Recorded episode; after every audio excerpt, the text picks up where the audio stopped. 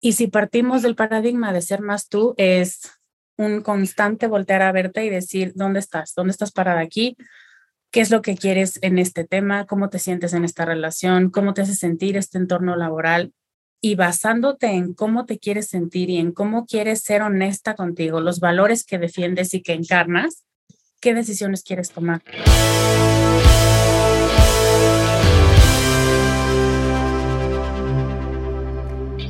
Hola imparable, soy Ale Tejeda. Bienvenida a este espacio en donde visibilizamos historias, creamos comunidad y aprendemos las herramientas para que construyas la vida profesional y personal de tus sueños.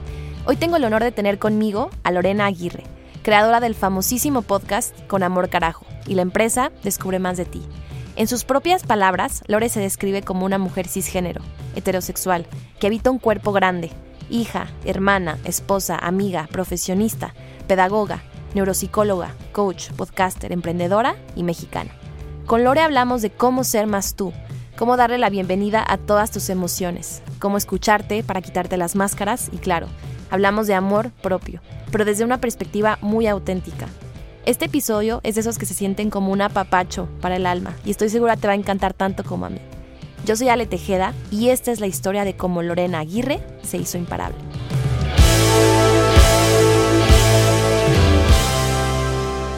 Bienvenidas a todas y a todos imparables, ¿cómo están? A este nuevo episodio, a este nuevo lunes de las imparables. Y hoy tengo conmigo una invitada que tenía rato cazando y queriendo tener por acá, porque escucho sus podcasts, eh, yo siento que...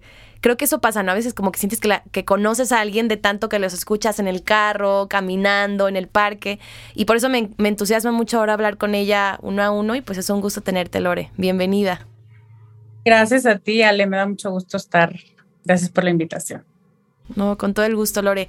Oye, y me, me, gustaría empezar, casi siempre con las invitadas comenzamos, un poco de sus inicios. Y yo sé que tú compartes muy abiertamente que tú eres pedagoga, trabajaste en corporativo, después comenzaste con niños, te diste cuenta que al trabajar con niños tenías que trabajar con sus papás y con sus papás te llevó a las mamás y todo esto que, que ahora haces el día de hoy, ¿no?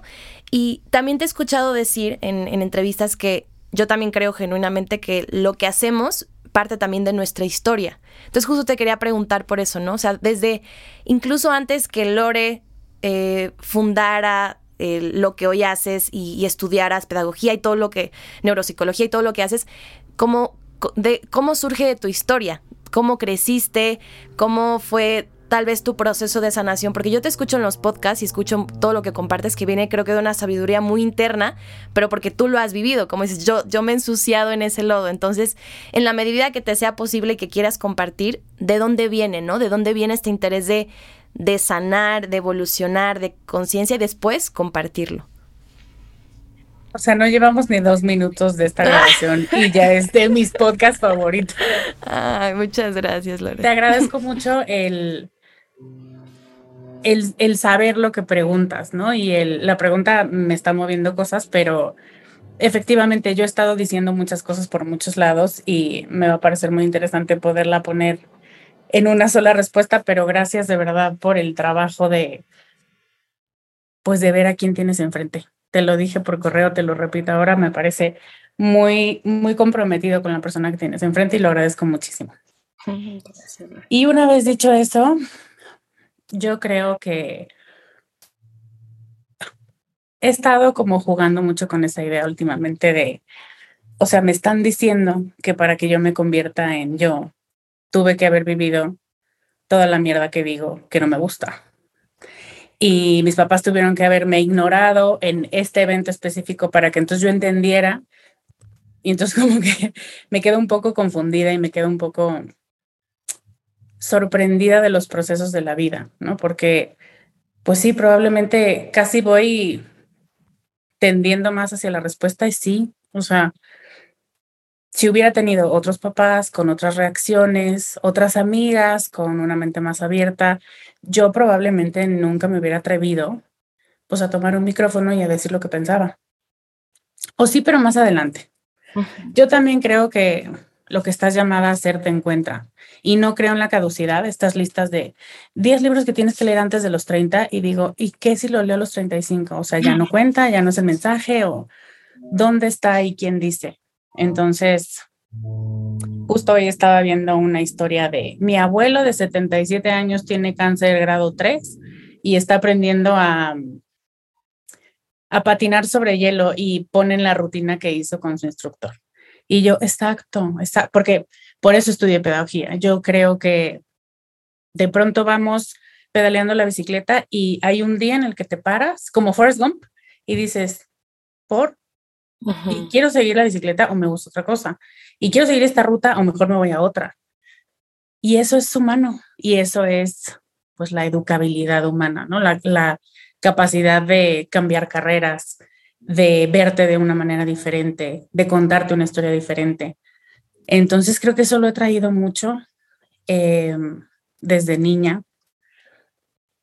Mucha confianza. O sea, yo sí creo que la gente cambia, solo que con el pequeño asterisco de tiene que querer cambiar o tiene que encontrar la necesidad de que el cambio es necesario, porque si no, es la vieja historia de todo el mundo diciéndoles que por favor, es que podría ser mejor si hiciera solo estas tres cosas y la persona dice, a mí no me parece, yo no lo veo. Entonces, eso, yo creo en que podemos aprender de la vida y de nuestras historias, en que podemos incluso modificar y dar giros radicales en, antes creía esto y ahora no lo creo, porque incluso hace años yo decía, eso es inestabilidad, eso es, o sea, ¿cómo puedes creer en algo y de pronto unos años después decir, no, ya no, o sea, ¿qué clase de eso? La estabilidad mental y afectiva debe tener una persona para cambiar.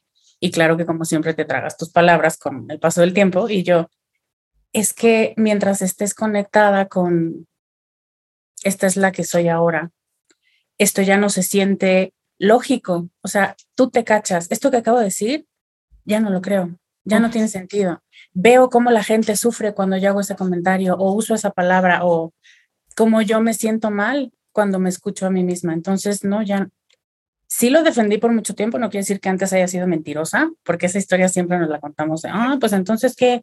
Como los divorcios, ¿no? Entonces, ay, qué mentira. No, yo no creo que sea mentira, pero sí creo que hay creencias y relaciones y eventos en la vida que tienen fecha de caducidad y está bien y no nos enseñan mucho eso. O sea, te dicen, te quedas y te quedas porque tú dijiste y ahora te quedas hasta que te mueras.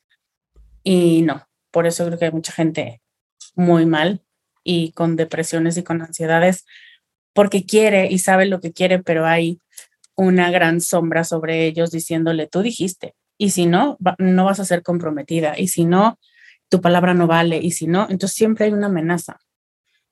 Entonces, bueno, Em, no sé cómo llegué ahí, pero eso creo.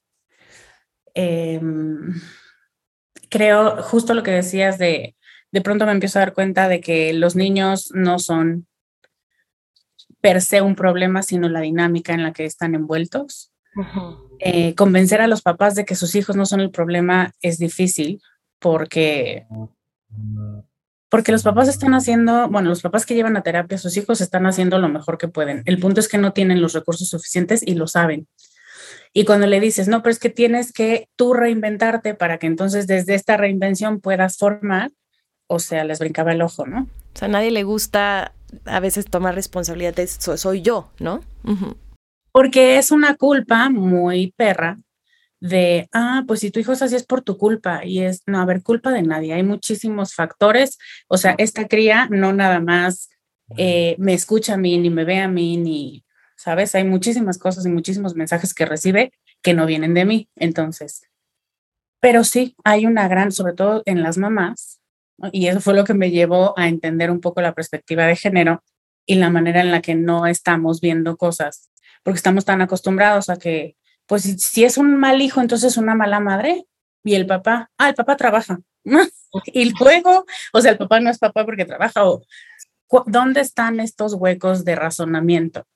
Y entonces ahí es donde me empiezo a dar cuenta que como mujeres me, tardé. La verdad es que yo fui, em, pues sí, como una late bloomer en, en temas de género y en temas de equidad porque no me parecían necesarios. O sea, y te lo digo porque hay muchas mujeres que también crecieron en ambientes muy tradicionalistas que dices, pues tan grave no está la cosa. Y es como, bueno, tal vez para ti o tal vez no lo ves, pero sí está grave. O sea, sí que tú te atrevas a señalar a una madre y decir, es tu culpa, eso es grave. O sea, per se. Y todo el mundo lo hace, no solo la suegra maldita, lo hacen las amigas, lo hace ella misma, eh, lo hacen los compañeritos, ¿no? Como, ay, mi mamá sí me hace de comer y la tuya no. Todo el tiempo está recibiendo este bombardeo. Y entonces, claro, abres el mapa y dices, no solo es la madre, es la mujer, es la mujer sexual, es la mujer profesionista, es en todos lados está teniendo el pie encima. ¿Cómo le hacemos, no? Y cómo le decimos que es un sistema. Y cuando entiendes que es un sistema, pasan dos cosas, te encabronas y te deprimes. Y a veces te quedas mucho tiempo en cualquiera de las dos y por experiencia lo digo, sigues avanzando con las dos en, en las manos, ¿no? Como yo no sé si cuando me muera algo va a cambiar, de cómo me lo encontré, pero de que necesito seguirlo nombrando, pues sí, o sea, eso será lo que me toca hacer a mí y a todas las mujeres de todas las edades con las que me tope, pues hacerles notar el, pero ¿quién te está diciendo eso? Si te das cuenta que es una voz externa que ya interiorizaste tanto que ya no la notas, ah, sí, pero es, no sé, creo que es misión de todas y de todos y de todas poder notar esas voces que pensamos que es nuestra, pero en realidad es todo un sistema que nos obliga, no nos obliga, que ya ni siquiera notamos cuando sale de nuestra boca esas palabras. Y ya lo voy a dejar ahí. Wow. es que dijiste, dijiste un montón de cosas que creo que como que embonan en, en, en, todo esto que estamos como es, una bolita. O sea, primero que quisiera rescatar esta parte que dijiste, que yo también creo que a veces nos cuesta trabajo verlo, pero tenemos los papás perfectos, tenemos la familia perfecta, las parejas perfectas. ¿Para qué? Para que justamente a lo mejor te... Mm, pues es que no, no, no me gustaría decirlo como que te lastimen, no, sino que te lleven a ese proceso de evolución, si es que tú decides tomarlo así, que, que, que, no, que no sé si sea tanto la postura a lo mejor que tú tengas, pero yo sí creo que tenemos el ambiente perfecto para que quien tú eres surja, como tú lo dijiste. Tal vez si no hubiera tenido la familia, los amigos, el entorno que tuve, a lo mejor no, no tendría esto o lo tendría más tarde o de otra forma, ¿no?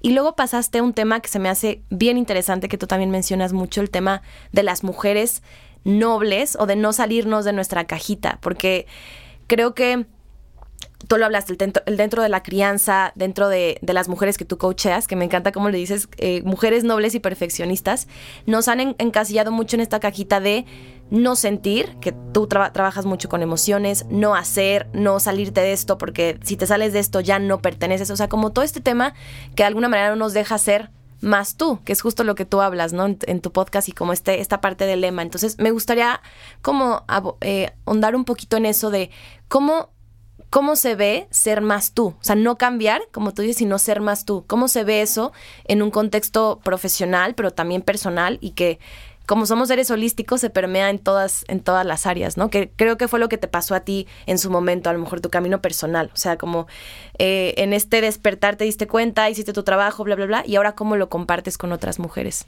Entonces, bueno, sé que fue una pregunta, muchas en una, pero pero platicar de esto, ¿no? Cómo cómo ser más nosotras, cómo ser más tú. Mm, sí. Cuando yo empiezo a crear, ya sabes, toda la mercadotecnia de Descubre, justo no quería ni que fuera un exceso de autoayuda positiva, ¿no? De si quieres puedes, porque justo acabo de sacar un podcast hace poco de no, si quieres no puedes, a lo mejor hay algunas cosas que aunque quieras no te van a salir. Y hacer las paces con esa idea es súper necesario, ¿no? Entonces no quería que sonara así.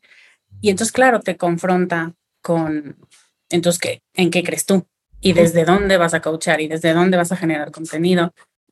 Y entonces estaba, empecé con la mejor versión, utilicé la mejor versión como por dos años o tres, hasta que me topo con la idea de, Oigan, ya se dieron cuenta que cuando decimos la mejor versión, lo que estamos muchas veces haciendo es tirar las versiones anteriores y decir, ¡iu, qué asco la de hace dos años!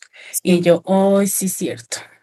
Entonces, no, eso también retraumatiza. Eso también es, ni me quiero acordar, ¿no? Y a mí, en mi vida, o sea, en mi caso personal, el tema corporal y el ser una mujer gorda siempre ha sido un tema eh, pues que me mueve a decir, hijo, cuando estaba más gorda, ¿no? Y yo sé que para muchas es cuando no tenía pareja, cuando no tenía trabajo, cuando no tenía dinero, pero siempre te estás comparando contra tus versiones anteriores como si fueran las negativas. Entonces dije, no, esto de la versión mejor es asumir que hay una versión mejor y por lo tanto una peor. O sea, simplemente por la dualidad. Sí, totalmente. Entonces dije, no, ¿qué es lo que yo quiero decir? Y me topo con esta, con esta idea, fíjate, raro porque rara la fuente de donde vino, lo que una vez más nos prueba que la sabiduría está en todos lados, pero era de una asesora de imagen. Y contrario a lo que yo me hubiera esperado, ella no decía, porque estoy también muy peleada con eso de tu imagen y vístete y para que te traten bien, o sea, como si fuera un requisito, ¿no? Para que te respetaran. No es el tema. O sea, sí creo en la imagen de muchas cosas y de todo lo que transmites a través de ella, pero también creo que se vuelve un, una pantalla para mostrar algo que quieres mostrar, no necesariamente lo que eres, sino lo que vende. Y tampoco me gustó. Pero esta mujer decía, encuentra tus fortalezas. Y no me acuerdo bien cómo fue la frase que dije, sí, claro, no se trata de cambiar, sino de explotar las fortalezas. Y entonces de pronto, pues surgió ser más tú. Y mucha gente me pregunta, pero ¿cómo no cambias? O sea, para poder evolucionar necesitamos cambiar y es como este mensaje. Y con, pues, el disclaimer previo de, sí, vamos a cambiar, pero no cambiar porque estábamos mal, no cambiar para mejorarnos, porque no éramos versiones atrasadas del sistema operativo, sino, y porque a veces nos obsesionamos con este tema de la mejora. Después surgieron, la verdad es que yo empecé el podcast en un momento en el que había mucho movimiento en este mundo de autoayuda y en este mundo de superación personal. Entonces, mucha gente muy brillante empieza a sacar conceptos. Em, y ya no me acuerdo cuál era el que me acordé ahorita, pero surgen cosas para que tú las pienses y entonces tengas que tomar una postura. Y cuando yo digo, encuentra tus fortalezas, implica sí, sí voy a cambiar. Y el centro de ese cambio voy a ser yo. O sea, no es en quién me tengo que convertir para poder ocupar este puesto, porque eso te lo va a dar alguien más y te van a decir, tienes que tener, yo estuve en recursos humanos y yo les puedo decir, y las que están en recursos humanos no me dejan mentir, que la misma gente que perfila los puestos que está pidiendo no sabe lo que está pidiendo. ¿No? Me tocó mil veces que me dijeran, quiero otro como Jaime. Y yo, ¿cómo?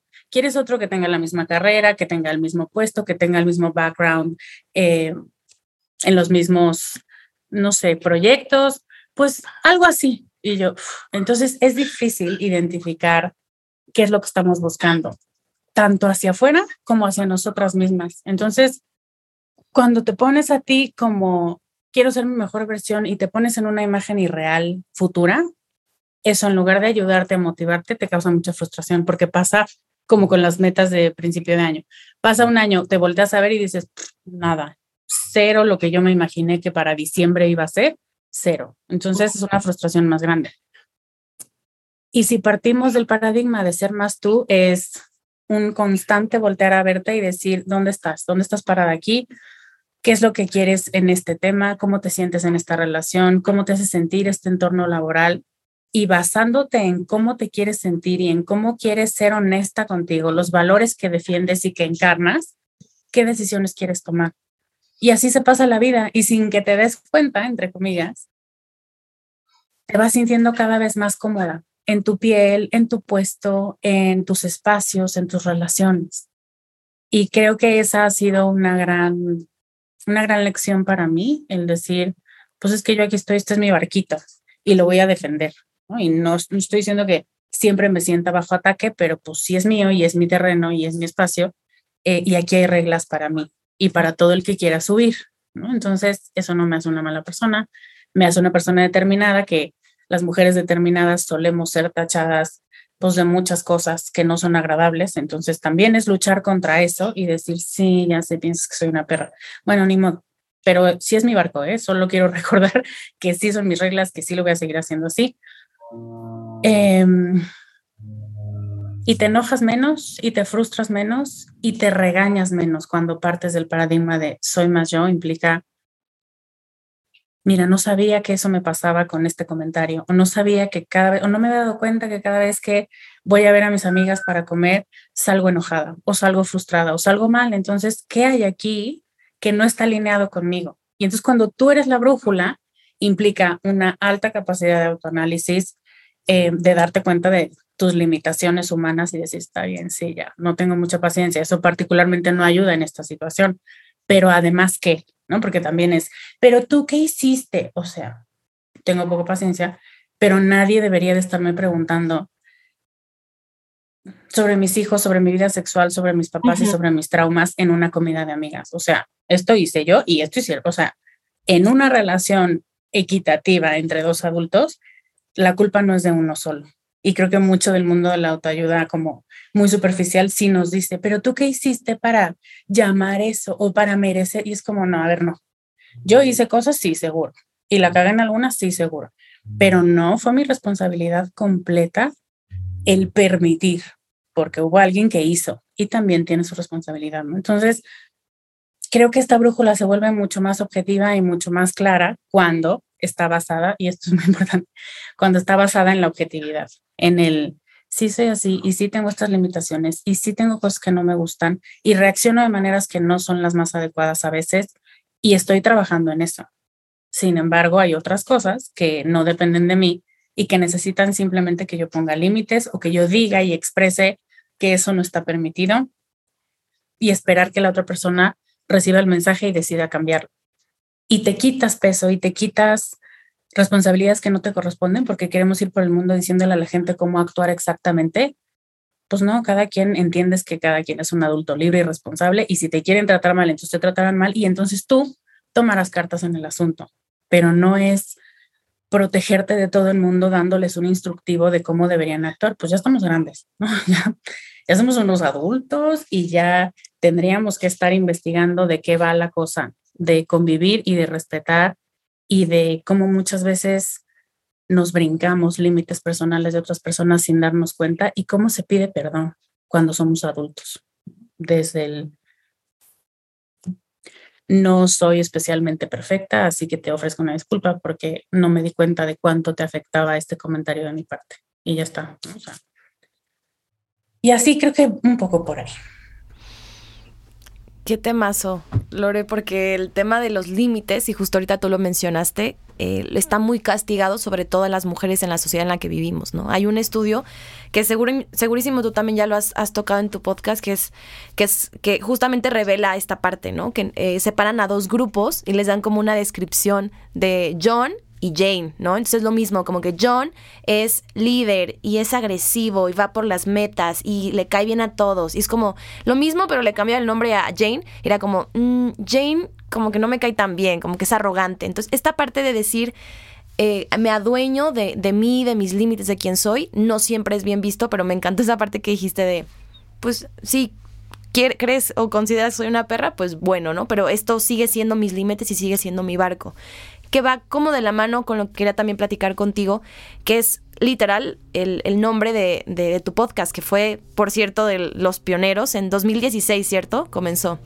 Y que también mencionaste que fue como un, un twist del formato de tu blog, que decías, oye, tengo mil que decir, a lo mejor el blog no lo ve tanta gente, vámonos con el podcast. Entonces, estaría increíble que nos platicaras como esa, esa parte, pero también me gusta mucho el nombre, que justo lo mencionas en tu episodio cero, que es eh, esta parte de tener muchísima compasión, ¿no? Y sobre todo compasión por ti misma. Es como con amor, carajo. O sea, como estas culpas que te quieres echar al ser mamá, ¿cómo las puedes ver con amor, ¿no? ¿Cómo puedes entender que es todo un sistema? ¿Cómo al equivocarte te puedes ver con amor y decir, bueno, no pasa nada, no, soy perfecta? ¿Cómo todo verlo desde una parte compasiva? Que de hecho no recuerdo cuándo fue ni cómo encontré tu podcast, pero eso me llamó la atención. Que lejos de esta conversación de Mm, como esta energía más masculina de latigazos, de fue como un pues, ¿qué pasa si me equivoco? ¿Qué pasa si no soy perfecta? ¿Qué pasa que aunque lleve cinco años, diez años en terapia, pues el día de hoy no me funcionó y no me caché y me saqué de mi centro y de mi seno? O sea, como que no tenemos por qué ser esas personas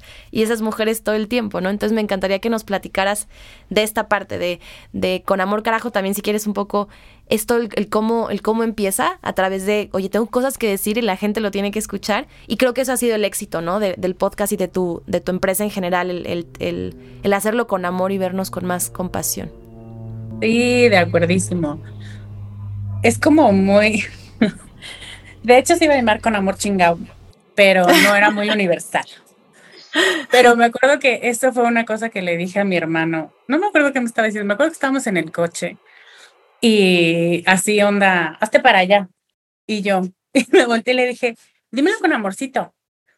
Y entonces, pues de ahí se me quedó y cuando estás pensando cómo nombrar un podcast, que no sea especialmente cursi, pero que sí retome, es que es una locura, porque justo lo que dices, esta energía masculina es, no, porque la gente que siente, por eso también he tomado a las emociones, bueno, y por mi historia personal, a las emociones como bandera, porque cuando tienes mucho de este, no, las emociones estorban, no, tus emociones te obnubilan y no te dejan tomar decisiones correctas, pues en realidad es como decir, no, córtate el brazo para que entonces puedas caber mejor en una silla chiquita. O sea, vienen contigo, son fundamentales para que entiendas cómo funcionas tú y cómo funciona el mundo.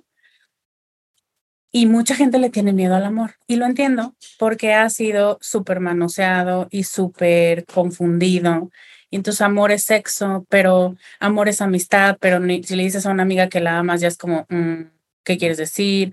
Entonces, es una palabra tan universal para describir una sensación, una emoción, una meta de vida, una relación que se ha universalizado tanto que entonces ya es, ay, ya, va a empezar con sus cursiladas y yo lo que quiero son metas. Y entonces dije, necesito poder encontrar un título donde se entienda que sí vas a estar en chinga y al mismo tiempo lo vas a hacer partiendo desde una raíz muy compasiva y decir, claro que quiero avanzar, claro que quiero evolucionar, claro que no quiero quedarme miserable en mis relaciones. Y claro que ya hemos intentado todas, porque así crecimos, porque de ese paradigma venimos, eh, hacer las cosas pues mirando hacia la meta y siempre y no quitando la vista del objetivo y y no nos ha funcionado porque no es la única cosa que, o sea, es como una herramienta, pero nos falta la otra. Y llegamos a objetivos y llegamos, pero estamos enojadas y estamos frustradas y odiamos a los entrenadores y odiamos a la gente que nos ayudó en el proceso porque sus métodos fueron mierdosos. Entonces, creo que cuando tomas la otra herramienta y dices, ¿cómo hago esto? Validando que quiero avanzar, que quiero caminar, pero que no me quiero forzar, ni convertirme en otra persona, ni desechar esta que soy ahora. O sea, ¿cómo puedo no hacerme una grosería mientras sigo evolucionando?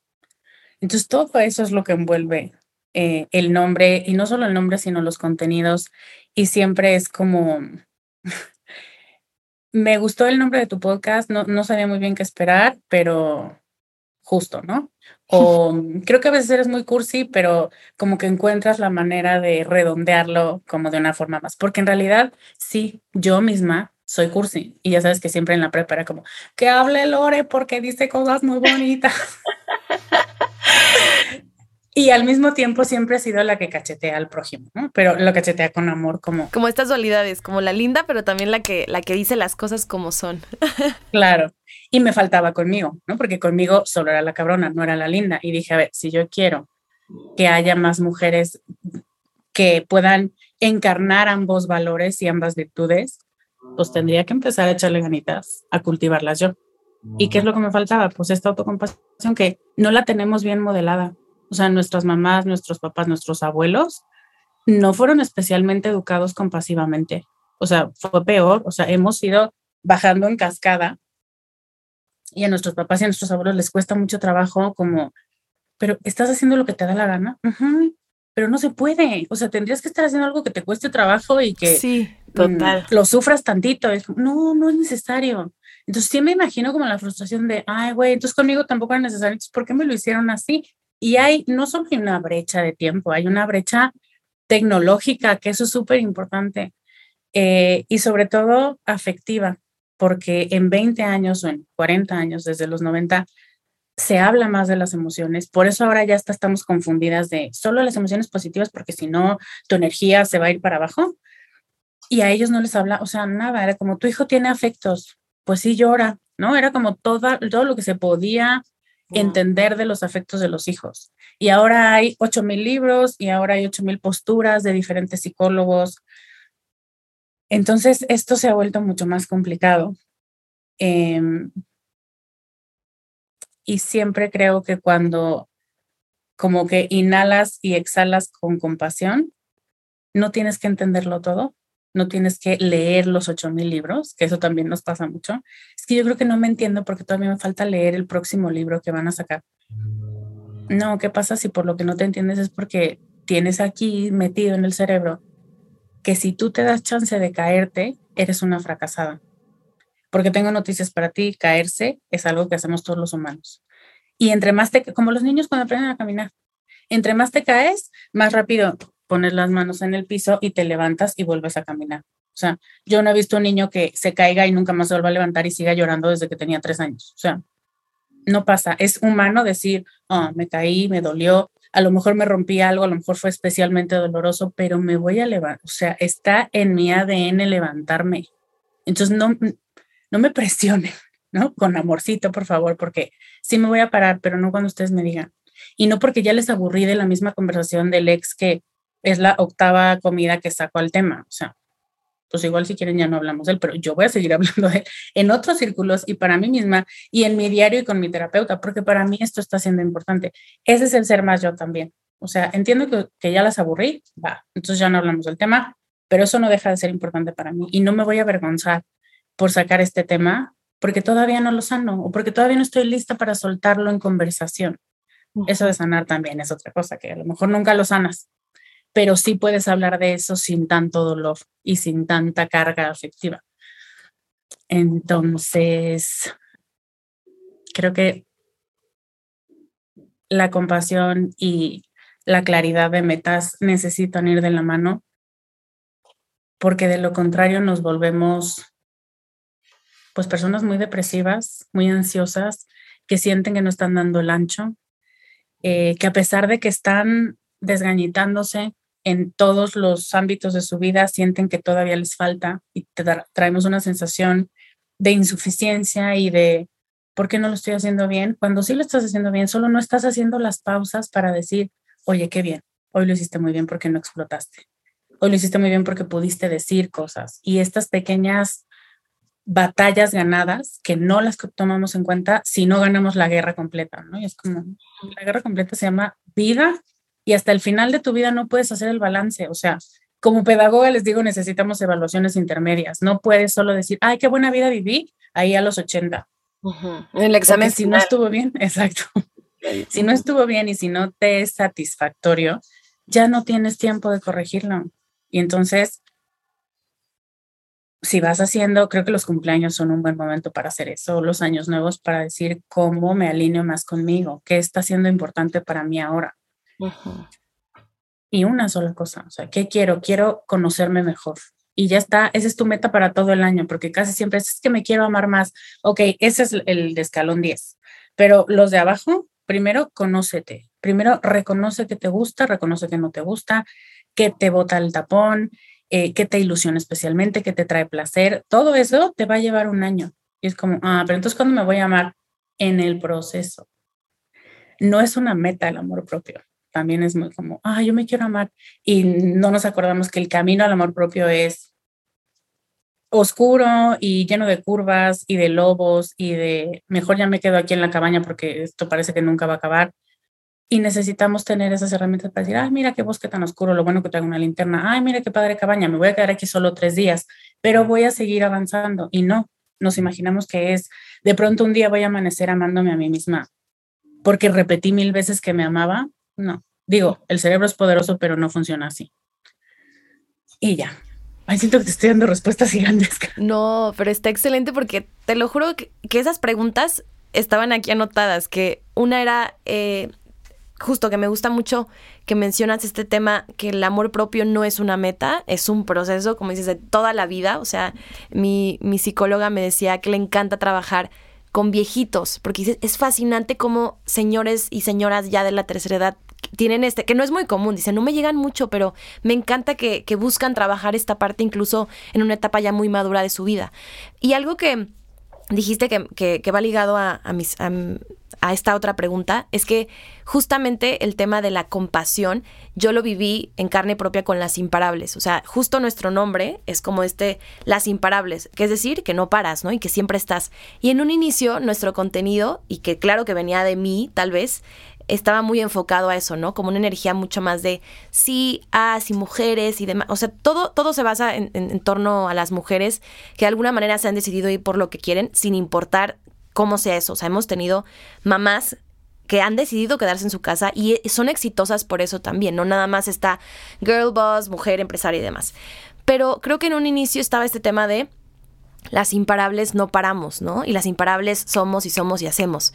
Pero me di cuenta justo en la pandemia y en mi, proceso personal, pausamos las imparables. Y algo que yo jamás creí capaz es como, las imparables también pausan y se caen y se paran, pero justamente como decía, está en nuestro ADN volvernos a levantar. O sea, la imparable no significa que perdiste, entre comillas, una batalla o te tropezaste. No, significa que aún así seguiste, aunque tuviste que tener una pausa de 5, 10 años si quieres, pero ahí sigues y, y, es, un, es un proceso paso a paso. Entonces, esto me llevaba a, esta esta pregunta que te quiero hacer antes de irnos a las preguntas que, le hacemos a todas las invitadas, que es, yo sé que a ti no te gusta y estoy totalmente de acuerdo, estas recetas mágicas, ¿no? De los cinco pasos para, porque eso no funciona, somos seres humanos, somos mujeres diferentes, ¿no? Que estoy súper de acuerdo con eso. Yo también trato de no resumirlo a, haz esto y, y, listo, ¿no? Porque está como muy...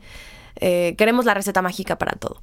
Pero si pudiéramos tomar eh, estas dos partes de ser compasiva y ser más tú, con ese tema de las metas que hablaste, que te digo que estamos conectadas porque justo mi pregunta iba para eso, ¿cómo las mujeres que nos escuchan, ya sea que nos están escuchando este episodio cuando ya va a arrancar el año, que es cuando va a salir, o en sus cumpleaños, o en una fecha que necesitan retomar, ¿cómo para ti crees que se ve construir metas desde la conciencia y sobre todo desde más compasión por ti misma y cómo ser más tú? Que sé que hace poquito diste un taller de eso, de, de, creación de metas, que por cierto me lo perdí porque no, no estaba ese fin de semana, pero, pero se me hizo muy interesante cómo construir metas y sueños para principios de año, cumpleaños, desde esta parte compasiva y no de voy a lograr esto, esto, esto, esto y a la mitad frustrarte y latigarte porque no lo hiciste, ¿no? Entonces es una, muchas preguntas en una, pero ¿cómo, cómo para ti se vería eh, ese proceso?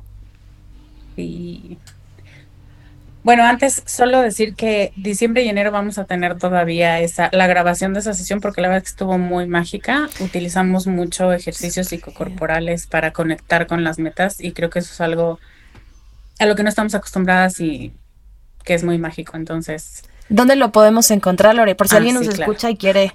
no, no, no. Es descubremasdeti.com, diagonal metas. Y ahí está el taller que está siempre vivo y la clase o la grabación de la clase, mm, iba a decir teórica, pero más bien lo que quitamos fueron las conversaciones pues más vulnerables y más privadas. Entonces, solo es el taller. Em, ahí lo van a encontrar. Y lo que yo propongo o lo que he encontrado es primero hacer como un, un espacio dentro de estos tiempos de fin de año que son muy caóticos y que te llenas de cosas y dependientes entre personales y sociales, poner así como pones una cita con alguien, poner el viernes en la tarde noche me la voy a pasar conmigo y voy a preguntarme cómo ha sido mi año, en términos de satisfacción, ¿qué es lo que yo podría darme un regalo o un premio por haber conseguido? Y aquí es donde es muy complicado y entra el, pues, ¿qué premio? Ni que hubiera hecho gran cosa. No, bueno, lo que les decía, si no explotaste o explotas menos o dices más las cosas cuando antes no las decías, eso es algo digno de celebrarse. Entonces son celebraciones que pueden ir desde ahora ya digo lo que pienso en las comidas con mi familia, hasta saqué un producto al mercado. Pero pensamos que solo son estas, los grandotes, los que se ven ostentosos, ¿no? Y puede ser por material o porque estás curando a alguien o porque, que claro que cuentan, pero entonces, cuando no tenemos metas de ese tamaño, caemos en la trampa de pensar que entonces nosotras no tenemos la capacidad de diseñar metas y menos de cumplirlas. Entonces, por eso es importante pescarlas. Y luego preguntarte a dónde me quiero mover ahora, qué es lo que más estoy necesitando ahora, porque de la carencia y del hueco en el corazón es de donde viene la petición de ayuda de todo tu sistema. Entonces, como, es que me he sentido muy cansada. Y de pronto hay gente que dice, es que no sé qué quiero, solo sé que me he sentido muy cansada. En el taller hubo alguien que me dijo muy frustrada, es que me dormí, o sea, cuando nos pusiste a hacer un masaje, me dormí y me dormí como una hora y yo, esa es tu lección. Es que eso es justo lo que necesitabas hacer en ese tiempo. Ahí está la grabación.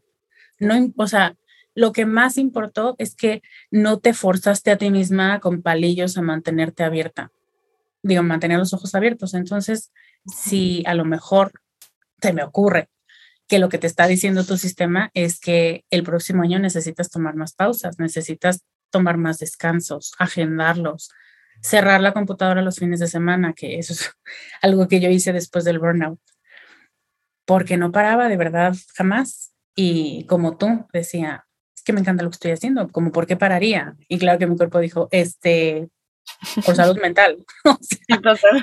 no me jodas. Em, entonces, hay respuestas tan simples que te digo, de pronto es como, tengo que leer un libro y tengo que hacer todo un formulario y 85 hojas de cierre de año y no, de verdad, con que se aparten unas dos o tres horas para sentir y para, mientras te estás tomando un té y escuchando música, eh, haces ese cierre. Es un regalo a tus sentidos, es un regalo a tu sistema nervioso. Y entonces puedes preguntar qué es lo que más estoy necesitando. Y saber que probablemente tu respuesta será imperfecta, ¿no? Como es que no sé si eso sea lo correcto. Y muchas veces no ponemos metas porque dices, es que no sé si eso sea. Entonces mejor lo dejo en pausa y ya nunca más lo retomo. Y mejor es salir de una sesión así diciendo, creo que lo que voy a estar buscando este año es descansar más. Em, voy a estar toda esta semana pescando o acordándome de cosas y situaciones en las que puedo descansar más. Y te van a salir de todos tamaños, como irte a dormir más temprano em, o poner música relajante mientras haces tu rutina para dormir cosas que te permitan de verdad un descanso. Y esa sola es pues la meta, digamos, que va a permitir, es que a veces pensamos en metas como objetivo logrado, producto completado. Y las metas también son estos diques que ayudan a que la presa no se desborde. Es súper importante que estén ahí. Nadie dice, ay, qué increíbles diques. Solo dices, wow, qué majestuosa está la presa. Pero sin esos, eso no sería una presa, sería un lodazal, ¿no? Entonces es muy importante el reconocimiento de este cuerpo necesita estar sintiéndose cómodo conmigo, porque está conmigo todo el día, entonces, ¿cómo le ayudo? Y cómo descanso mejor y cómo me desconecto o cómo puedo hablar y decir siempre lo que no me parece sin sentirme una perra o sin sentirme traidora conmigo, porque casi siempre esas son las dos opciones. O todo el mundo te odia y eres nefasta y dices, y entonces nos acostumbramos y dices, bueno, pues prefiero a que me vean la cara o aceptas que te vean la cara porque no quieres ser una mala persona. Está terrible que esas sean nuestras únicas dos opciones. Entonces, si empiezas a darte cuenta que lo que necesitas es utilizar más tu voz para decir esto sí y esto no, esa es tu meta del año. Eh, mi sugerencia es que sea una sola, que no, porque no es una actividad, es una forma de ser que vas a estar ejercitando en cada momento de tu vida con cada persona y entonces vas a poner más atención y vas a decir, siempre siento que se me queda algo atorado aquí cuando salgo de, ¿no? de casa de mi mamá. ¿Será que mi mamá está tocando especialmente mis límites y los lleva al extremo? ¿O qué pasa? Porque no me siento con nadie más así. Eso pasa cuando te enfocas, ¿no? Y ahí está de nuevo el enfoque que estamos buscando, la, el approach masculino que decías, pero envuelto en muchos, muchos rollos de mucha compasión y de mucho yo soy el centro de mi vida. O sea, es que suena estúpido, pero se nos olvida. Entonces, esto es lo que estoy necesitando. Y sabiendo que no es una meta para un año. O sea, si en febrero dices, ay, creo que no era por ahí, porque sí necesito descansar, pero creo que lo que más necesito es desconectar mi cerebro, porque a pesar de que estoy sentada en mi sillón con mi cobija, sigo pensando en trabajo. Entonces creo que no va por ahí, era más por desconectar. Entonces voy a buscar actividades para desconectarme mentalmente de, y así vas evolucionando y sin darte cuenta te sientes mucho más satisfecha terminando terminando el año, te iba a decir, pero es que también eso es peligroso, poner esas, esos tiempos como súper random, pero de pronto pasan meses y dices, ay, ya puedo, ya no me cuesta trabajo, puedo, yo no sé si ustedes pueden, pero yo estoy trabajando en eso, puedo ver una serie sin tener el teléfono, así scrolleando o jugando algo, o sea, puedo estar como antes, cuando era más joven y no había tanto adicción al teléfono, viendo una serie y disfrutando la serie y no teniendo que, que regresar para decir, ¿qué dijo? Porque, ¿no? La tienes como de fondo y quiero estar presente. Entonces va por ahí el, no sé cómo se llame, pero esto es lo que estoy necesitando. Y igual poderle poner chispitas de espiritualidad y decir todos, a, a mí yo de finales de 2022 o de, fina, o de cuando tenga 40 años, a todos mis guías que quieran aportar a que yo cumpla esta intención, los invito a que me ayuden y que pueda ver con claridad cuando no lo estoy haciendo bien y me estoy yendo para el otro lado. Eso es lo que pido y eso es lo que estoy dispuesta a recibir. Y ya, siempre las chispitas espirituales ayudan muchísimo porque te quitan la fantasía de que tus metas solo son tuyas. Y de que estás sola cumpliéndolas.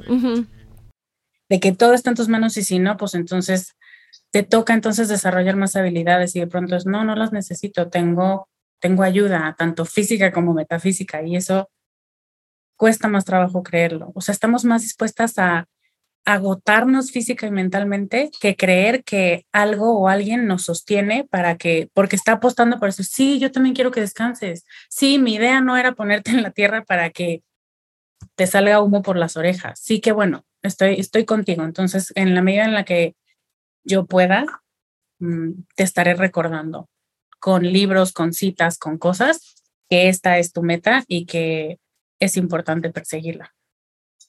Entonces, creo que por ahí puede ir la propuesta. No, está excelente. Y creo que me parece algo más hasta honesto y, y, natural, justo, que no es un proceso paso a paso porque hay quien se va a quedar en el paso uno y es como esto no me hace sentido, sino que sea más, más fluido, que sea como parte de un proceso, pero que puede cambiar. Puede que te des cuenta al mes, a los dos meses, al año, a los cinco años. O sea, no, no tiene por qué tener, como dices, fecha, como una fecha establecida. Eh, Lore, me, gustaría pasar a las preguntas que, le hacemos a todas las invitadas. Son un poco más, más rápidas, digo. Em, ya casi se nos acaba nuestro tiempo. Yo creo para respetar el, el tuyo, pero vamos a procurar eh, hacerlas. No son tan extensas. La primera, Lore, es eh, preguntarte qué es el éxito para ti.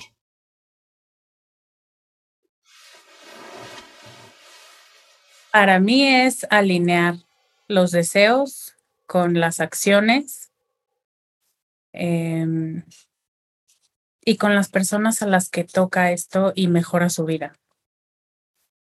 Creo. No sé. Sí, me encanta. Sé que, es, sé que es difícil, es una pregunta difícil porque creo que involucra mucho, pero, pero está excelente. Eh, ¿Cuál es tu mayor miedo, Lore?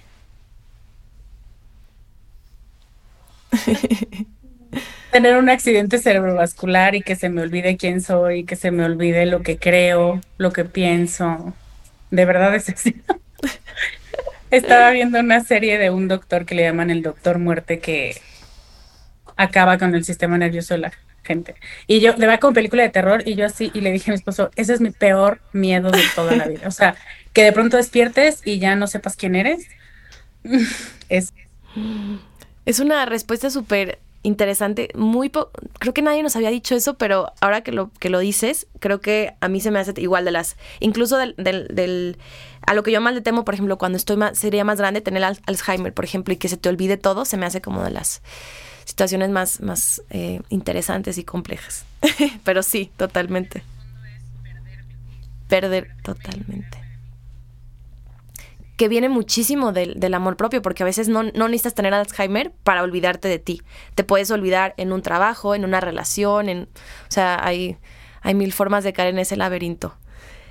Lore, ¿qué te falta por hacer? Ay, muchas cosas.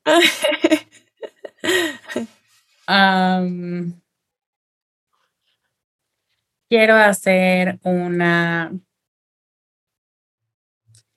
ONG, quiero hacer un, algo para trabajar con gente que no tiene acceso a un sistema de salud mental bueno o compasivo porque creo que no valoramos la salud mental lo suficiente y necesito que el dinero no sea un impedimento para que quien quiere estar bien, es lo que les, lo que les decía, ¿no? Quien quiere puede, sí, y quien tiene dinero para pagar un psiquiatra, no olvidar, ¿no? Entonces, que eso, eso ha estado en mi mente, un centro de investigación y al mismo tiempo em, que funcione por donativos para que quien sea y quien de verdad esté comprometido con mejorar su salud mental pueda hacerlo acompañado de una muy buena y muy bien formada compañía.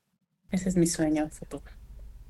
Qué increíble. Que yo también lo he, lo he pensado, no, no el tema de la ONG, sino el tema de cómo a veces está mucho este, no reconocemos el privilegio que es ocuparse de la salud mental. O sea, porque incluso en la época, o sea, desde siempre ha habido una parte privilegiada que se ha podido dedicar a, las, artes, a la filosofía, porque tenían sus necesidades básicas cubiertas. Entonces es, parte de lo que pasa hoy en día, ¿no? Mm, ¿no? No todo el mundo tiene el privilegio de hacerse cargo de su salud mental porque hay otras cosas de las que primero te tienes que hacer cargo, ¿no? O sea, está la pirámide de Maslow. Entonces sí es bien importante esta parte y, qué chido, Lore. Ojalá, ojalá algún día y no sea, no sea tan lejano puedas hacer ese sueño. Oye, Lore, ya casi para terminar, que nos puedas compartir eh, alguna recomendación de algún libro, película, podcast que te guste, que te ha marcado. Obviamente el tuyo, pero algún, algún otro contenido que digas, oye, este, este lo recomiendo mucho últimamente. El mío no lo oigo, pero es muy bueno. Oye, por dos, pasaba que en Spotify de que los más escuchados, el mío no lo oigo porque lo edito, lo grabas, entonces no, no es como que luego lo escuches, entonces me identifico con eso. este, estoy releyendo Más fuerte que nunca de Brené Brown y mm. es una joya. Acaba de sacar uno que se llama Atlas of the Heart que no he leído, pero lo que esa mujer haga es garantía. Hay una serie que creo que ya se hizo muy popular, yo todavía no la termino de ver, pero es DC Sauce y me parece que plantea, es una belleza, y plantea la dificultad de maternar y paternar con trauma, ¿no? Y decir, tomar la decisión de no pasar tus heridas a tus hijos, a pesar de que las tienes y a pesar de que la serie lo hace muy evidente. Entonces, súper conmovedora, cada capítulo lloras, es buenísima por si tienes el llanto atorado, eh, muy bien hecha, tiene una, a mí me ganas cuando la construcción de los personajes tiene sentido y entonces es una psicología muy padre la que hay ahí. Mm. ¿Qué más? Pues ya es lo que se me ocurre ahorita. Está excelente. Que de todas formas en tu podcast recomiendas muchas veces, hoy estoy viendo esta serie en tu newsletter, entonces eh, vamos a dejar la, toda la información abajo para que se suscriban y lo escuchen, pero estoy segura que muchas de las que nos escuchan seguramente escuchan con amor carajo. Oye Lore, y ya casi, bueno, ya eh, para terminar esta, esta última pregunta, eh, yo sé que va a ser difícil porque no podemos acotarlo a una cosa, pero compártenos un último consejo que le darías, o, consejo, o no sé cómo decirlo, sí, como algún pensamiento para todas las imparables que nos escuchan? Yo creo que lo que dijiste tú es fundamental, ser imparable. Parar es parte de la definición de ser imparable, o sea, de ser una imparable humana. y de poder darle oportunidad al cuerpo para descansar y a la mente para desconectar. Y es muy importante reconocer que no te vuelves más débil y no te vuelves menos ambiciosa si paras. Al contrario, el tener un autocuidado magistral es la base de poder seguir construyendo y de poder seguir viviendo y habitando un cuerpo que pues que necesita mucho cuidado y, y que es muy noble y de pronto no le hemos dado comida, ni bebida, ni descanso y sigue funcionando a marchas forzadas hasta que de pronto un día decide que o le paras o te para. Entonces, creo que es fundamental el no asumir que si paras, entonces fracasaste.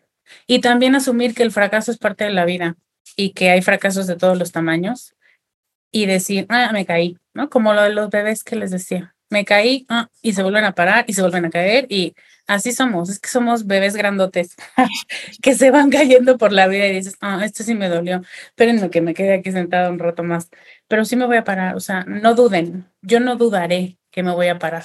Ahorita no tengo ganas, pero me voy a parar, ¿no? Entonces, creo que por eso, y es lo que me inspira también eh, esta charla y el nombre de tu podcast y esta creencia que tú y yo compartimos de no voy a parar porque si paro, qué tal que pierdo momentum y qué tal que pierdo motivación y la madre es como, no, a ver, lo tengo en el alma tatuado, no lo voy a perder, pero sí necesito descansar. O sea, son cosas diferentes que tienen que vivir eh, en sincronía porque si no yo soy la que va a terminar por todos lados y sintiéndome muy miserable poquito en diferentes lugares. Así que eso diría. Gracias Imparable por quedarte hasta el final del episodio. Me encantó tenerte aquí. Si te gustó este episodio, compártelo con aquella persona que sabes que le va a encantar, que le va a servir, que algo de lo que, te que escuchaste te hizo pensar en esa persona. Y etiquétanos, estamos como las imparables-bajo en Instagram. Puedes también acceder eh, a toda la información que tenemos en nuestra página web, lasimparables.com.